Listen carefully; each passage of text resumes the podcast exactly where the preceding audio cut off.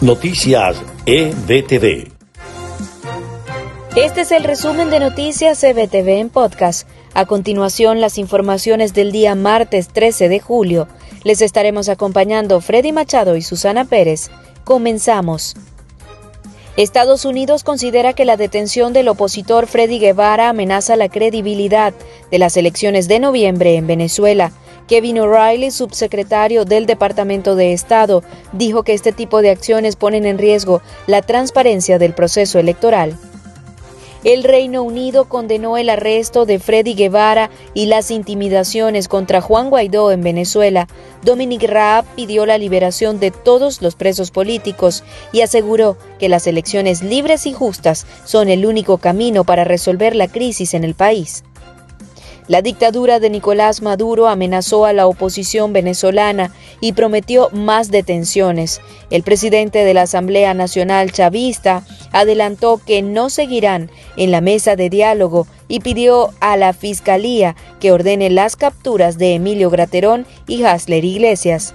124 venezolanos fueron repatriados desde Trinidad y Tobago Funcionarios de la Embajada de Venezuela en Puerto España han dicho que se trabaja en la repatriación de un segundo grupo de 700 ciudadanos más.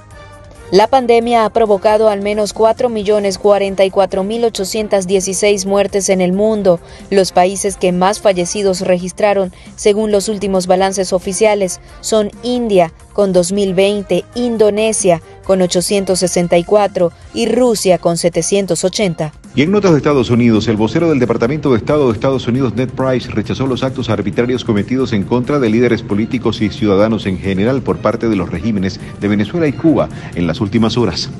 Los equipos de rescate que trabajan en los escombros recuperaron un cuerpo más desde el reporte del lunes, con lo que el número total de muertes confirmadas llegó a 95, lo informó la alcaldesa de Miami-Dade, Daniela Levin Cava. El gobierno de Estados Unidos hizo un llamado el lunes a los haitianos a unirse y exhortó a elecciones libres para este año. Además, la Casa Blanca anunció que no se descarta el envío de tropas al país que vive una agravada crisis tras el asesinato del presidente.